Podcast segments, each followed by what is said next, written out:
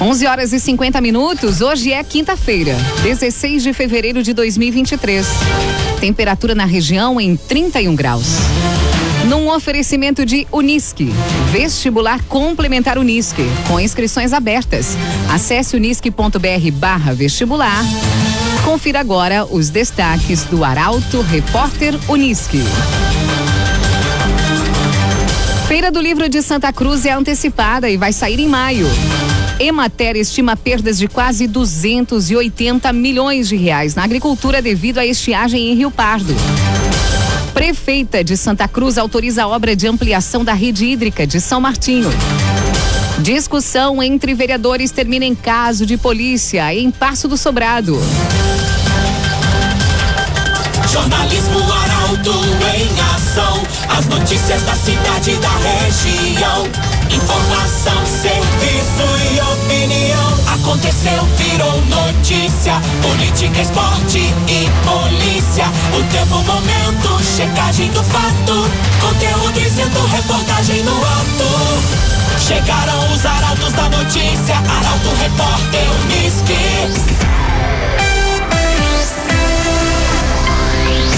Feira do Livro de Santa Cruz será antecipada. Na ocasião do anúncio da nova data, foi conhecida também a patrona da edição 2023 do evento. Informações com Ricardo Gás. Os organizadores da 34 edição da Feira do Livro de Santa Cruz anunciaram ontem o período de realização do evento em 2023, que vai ocorrer entre os dias 5 e 14 de maio, na Praça Getúlio Vargas. Segundo a gerente do SESC, Roberta Pereira, a realização realização em maio se dá pelo cronograma de eventos já previstos para 2023 no município. Já vínhamos querendo fazer isso, mas em função da pandemia não foi possível. Esse ano a gente consegue antecipar a feira para tirar assim os eventos ficam todos no segundo semestre, os grandes eventos, né? Então a gente traz para maio para também ter um grande evento uh, no primeiro semestre. Roberta também destacou o foco especial na formação de novos leitores.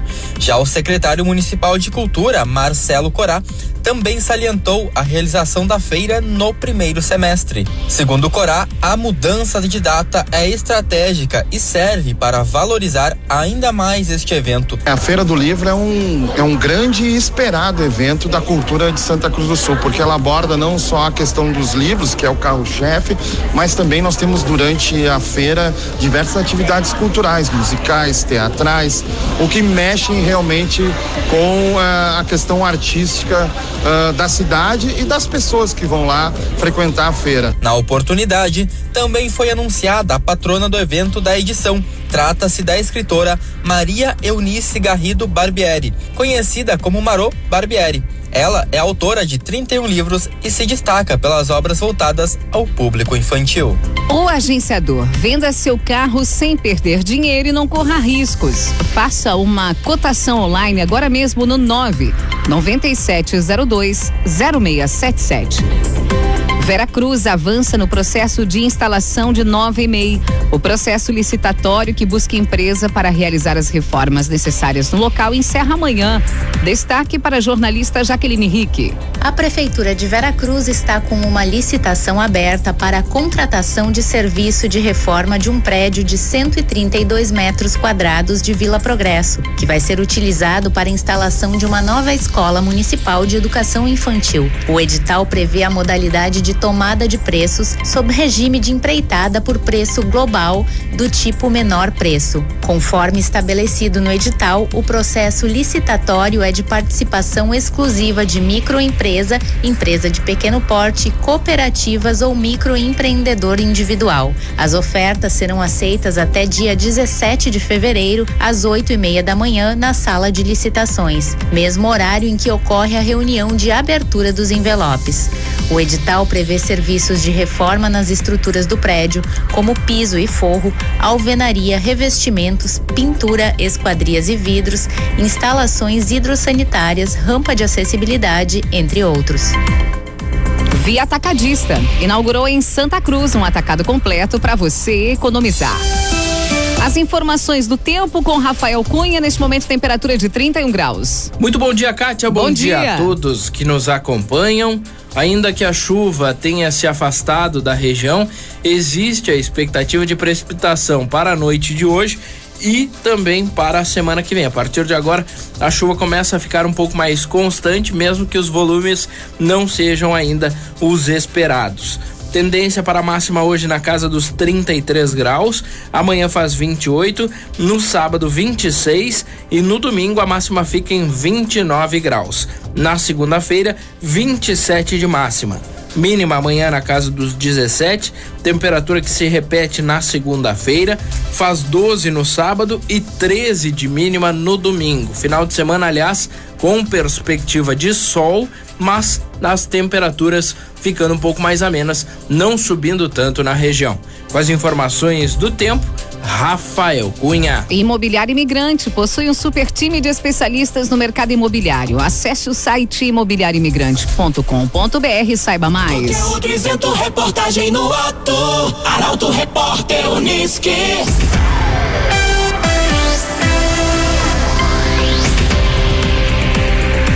Pardo, matéria estima perdas de quase 280 milhões de reais na agricultura devido à estiagem. Segundo o laudo, soja, gado e melancia são as culturas mais afetadas.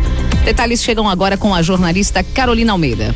Rio Pardo estima 277 milhões de reais em prejuízos causados pela estiagem prolongada. O número foi divulgado ontem pela Prefeitura de Rio Pardo. O maior prejuízo registrado, de 241 milhões, é na cultura da soja, com área plantada de 76 mil hectares e estimativa de perdas de 35%. Outras culturas também foram afetadas na cidade histórica. Os produtores destinaram cerca de 500 hectares neste ano para a plantação de melancia. Desta área, cerca de 20% é irrigada e foi menos afetada. Nas lavouras sem a tecnologia, que demanda alto investimento, a seca atingiu o período de floração e frutificação, trazendo prejuízos aos produtores. A atividade leiteira apresentou perdas por conta da falta de chuvas que afetou as pastagens. Com a falta de alimento em abundância, ocorreu a consequente diminuição da produção. Rezer Seguros, quando precisar, pode confiar. Ligue 3713 3068. Grupo de criminosos armados rouba carga de fumo avaliada em 300 mil reais. O motorista do caminhão foi levado como refém e libertado somente horas depois. Informações com Nicolas da Silva. Um grupo de criminosos armados roubou uma carga de fumo na tarde de terça-feira em Vale do Sol. Oito homens chegaram por volta das 5 da tarde, renderam o motorista de um caminhão que faz fretes para uma fumageira de Venâncio Aires, o dono do tabaco e as outras pessoas que estavam na propriedade, em linha faxinal de dentro. Os indivíduos que usavam máscaras para esconder o rosto obrigaram os presentes a cobrirem com lonas o veículo de carga um Ford Cargo preto com placas IUY 6503. O motorista foi levado como refém e libertado somente horas depois, já na madrugada de ontem em Nova Santa Rita. A Polícia Civil investiga o crime, que deixou um prejuízo estimado em cerca de 300 mil reais. Finalizamos aqui o primeiro bloco do Arauto Repórter Unisque. Em instantes você confere. Prefeita de Santa Cruz autoriza a obra de ampliação da rede hídrica de São Martinho. E em Passo do Sobrado, discussão entre vereadores termina em caso de polícia. Para o Unisque, vestibular complementar Unisque com inscrições abertas, acesse unisque.br barra vestibular. Estamos de volta para o segundo bloco do Arauto Repórter Unisque. A temperatura em Santa Cruz e região em 32 graus. Você pode sugerir reportagem pelo telefone 2109-0066 ou WhatsApp 993 269 007.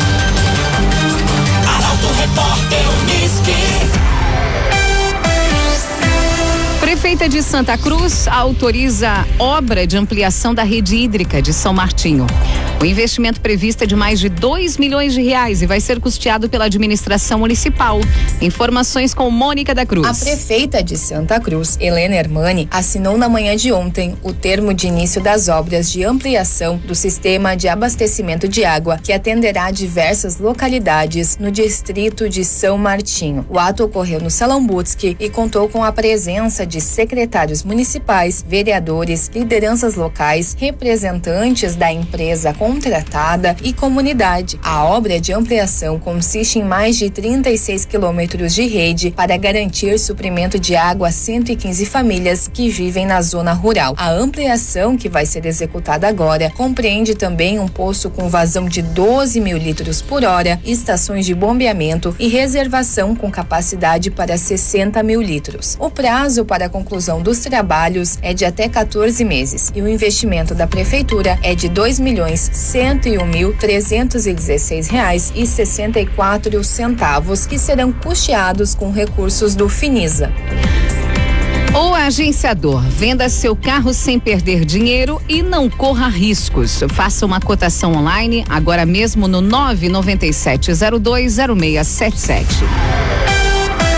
Mulher ferida em incêndio em Veracruz está na UTI há 15 dias. O sinistro foi registrado durante a madrugada de 30 de janeiro. Mais detalhes com a Juliana Miller. A mulher de 57 anos que ficou ferida em um incêndio registrado no mês passado em Veracruz permanece na unidade de pronto atendimento de queimados do Hospital de Pronto Socorro em Porto Alegre. O sinistro foi registrado durante a madrugada de 30 de janeiro, há mais de 15 dias. Na oportunidade, o Corpo de Bombeiros de Veracruz foi acionado às 3h20 da madrugada para atender a ocorrência. Quando a equipe de socorristas chegou na residência, no bairro São Francisco, a vítima já havia sido retirada por populares. Contudo, ela apresentava queimaduras pelo corpo e foi encaminhada às pressas ao Hospital Veracruz. Por conta da gravidade do caso, ela foi encaminhada para a capital, onde ainda permanece internada. Via Atacadista inaugurou em Santa Cruz um atacado completo para você economizar. Em Passo do Sobrado, discussão entre vereadores termina em caso de polícia. Os envolvidos apresentam versões diferentes sobre o que aconteceu ontem. Essa informação chega com o jornalista Eduardo Varro. Uma discussão depois da sessão plenária da Câmara de Passo do Sobrado ontem resultou em agressões físicas e verbais. Os envolvidos são Gustavo Azambuja Rocha, do PDT, e Marlene Crote Haas, do Progressistas. Os dois têm versões diferentes sobre o fato. Gustavo afirma que a confusão começou por conta da votação de um projeto. Já Marlene relata que a discussão ocorreu após a reunião. Ele, ele, na, na fala dele, ele chamou que o prefeito era mentiroso e várias coisas, tá? Uhum. Eu disse, mas por que chamando o prefeito de mentiroso? Eu disse pra ele assim, ó. Daí ele repetiu, mentiroso, tá? E ele se exaltou ali, daí ele falou, eu disse, Gustavo, por que tu tá tão agressivo assim? Eu disse, como tu me chamou uma vez de analfabeta? Uhum. E ele quis dizer que não, sim, ele me chamou sim. Tá? E daí ele saiu dali daquele recinto ali e foi até a secretaria. Eu fiquei no recinto, mas eu vi os berros dele na secretaria. E eu entrei pra ele e disse assim, mas o que tu tá falando de mim, Gustavo? O que que tá acontecendo? Aí ele veio pra cima de mim, me agarrou, sabe? Tentou me, me agarrar, eu tentei sair, ele pegou de novo, aí ele conseguiu dar um soco no meu braço. Gustavo Rocha alega que foi ameaçado. E ela veio e botou, botou o dedo na minha cara, né, em alto bom tom, disse, segunda-feira tu vai se arrepender de ter votado contra. E aí eu disse, mas como vereador, a tem que aprender a perder, eu tenho direito de votar contra. É um direito meu. Né? A senhora não pode me corrigir dessa forma, então tu vai ver. Daí eu peguei e fui na, na secretaria e disse que fui coagido, né? E que não queria nenhuma represália, eu só queria uma advertência, né? Que fui coagido. Rocha afirma que acredita que se trata de uma armação. Eu acredito que eles armaram isso para tentar a minha cassação. Né? Isso é a linha que a gente está trabalhando hoje. Nós vamos provar isso. Uhum. E aí o cunhado, que é secretário da Educação, o Fulvio, ele começou a filmar. Ele veio, filmou e ela veio para me agredir e a filha veio nas minhas costas me agredir também. No momento que as duas começaram a me agredir, eu disse, ah, eu vou me escorar na parede, vou só me defender, né? segurava os braços dela, os pulsos, né? E as pessoas tentando apartar e ele filmando. Marlene Crotirras rebateu as acusações. A minha filha vem me acompanhando o tempo todo lá. Jamais até minha filha compra na farmácia dele. A minha filha é, é, é freguesa dele na farmácia. Ela só vem me acompanhando, como todo familiar gosta de ver. Só que ultimamente realmente estão me acompanhando. Sim. Jamais me, me passou algo pela cabeça, isso aí. As falas na íntegra serão disponibilizadas ao longo da tarde no Portal Arauto. A Brigada Militar foi acionada ontem e se fez presente. O caso de agressões físicas e verbais foi registrado e será apurado pela Polícia Civil.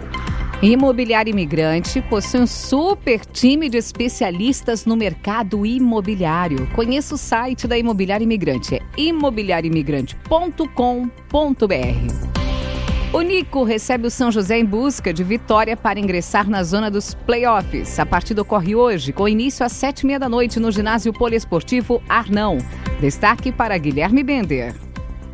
União Corinthians volta a jogar hoje diante do seu torcedor em mais um desafio pelo Novo Basquete Brasil 2022-2023. O adversário da vez é o São José dos Campos, de São Paulo, que atualmente ocupa a nona posição na tabela. A partida começa às sete e meia da noite no ginásio poliesportivo Arnão. Em caso de vitória, o União Corinthians pode ingressar na zona de classificação para os playoffs. E, para empurrar o clube junto a mais uma vitória na competição, a direção volta a convocar o torcedor. Com dois jogos na semana, São José e Flamengo no sábado, o combo para ambos os duelos custa 30 reais. Há ainda ingresso solidário para entrada em apenas um dos jogos no valor de 20 reais, mais um quilo de alimento não perecível. Nesta modalidade, o bilhete vai ser vendido apenas na hora do jogo. Muito obrigada. Guilherme Bender com as informações do Unico. Rezer Seguros, quando precisar pode confiar, ligue 3713 3068. Inter encara o São José hoje com a obrigação de vencer e Grêmio deve preservar Soares no jogo de sábado em Ijuí. Mais detalhes no comentário esportivo do Dr. Luciano Almeida. Amigos ouvintes da Rádio Arauto FM, boa tarde. O Inter volta a campo hoje à noite para enfrentar o São José no Beira-Rio. Um jogo, a bem da verdade, que interessa muito pouco ao torcedor, em que o time colorado entra em campo com a obrigação de vencer um dos adversários da ponta de baixo da tabela e em que devem ter poucas novidades no time. O mercado pode voltar e quem sabe o Baralhas comece a partida. De resto, deve haver uma sequência em busca de um desempenho melhor, especialmente no setor de meio campo, em que são flagrantes as quedas de rendimento Fora, Fora de campo, Enquanto corre atrás de contratações, o Inter se vê em meio a um embrólio com Pedro Henrique, que foi procurado para renovar e em grande momento não aceitou as condições oferecidas agora pelo clube. Se diz que ali atrás, quando o jogador quis a renovação, o Inter não aceitou. Pode haver aí uma pequena novela e o risco de, na frente, o jogador receber proposta melhor e ir embora, o que não seria nada bom. No lado do Grêmio, que só joga no sábado contra o São Luís lá em Juí, o Renato trabalha uma formação alternativa para ir ao interior. Os principais nomes, inclusive o Soares, devem ser preservados de uma partida que vale pouco para o Grêmio, afinal de contas, já está classificado e tem boa gordura na liderança. Fora de campo, ontem chamou a atenção uma reunião da direção do clube com Celso Rigo, o mecenas gremista. O que se fala é que a diretoria do Grêmio busca apoio do empresário para mais uma investida forte no mercado. Possivelmente pelo Michael, mas ontem até do quadrado lateral direito colombiano e da Juventus da Itália se falou. O fato é que o Grêmio ainda vai reforçar o elenco antes do brasileiro. Boa tarde a todos. Muito obrigada, doutor Luciano Almeida. Para Unisque Vestibular Complementar Unisque com inscrições abertas, acesse unisque.br vestibular. Termina aqui essa edição do Arauto Repórter Unisque. O programa na íntegra estará disponível em poucos instantes em arautofm.com.br e nas principais plataformas de streaming. Na sequência, você acompanha o assunto nosso aqui na 95,7. A todos uma ótima quinta-feira. O Arauto Repórter Unisque volta amanhã às 11h50. Chegaram os arautos da notícia, Arauto Repórter Uniski.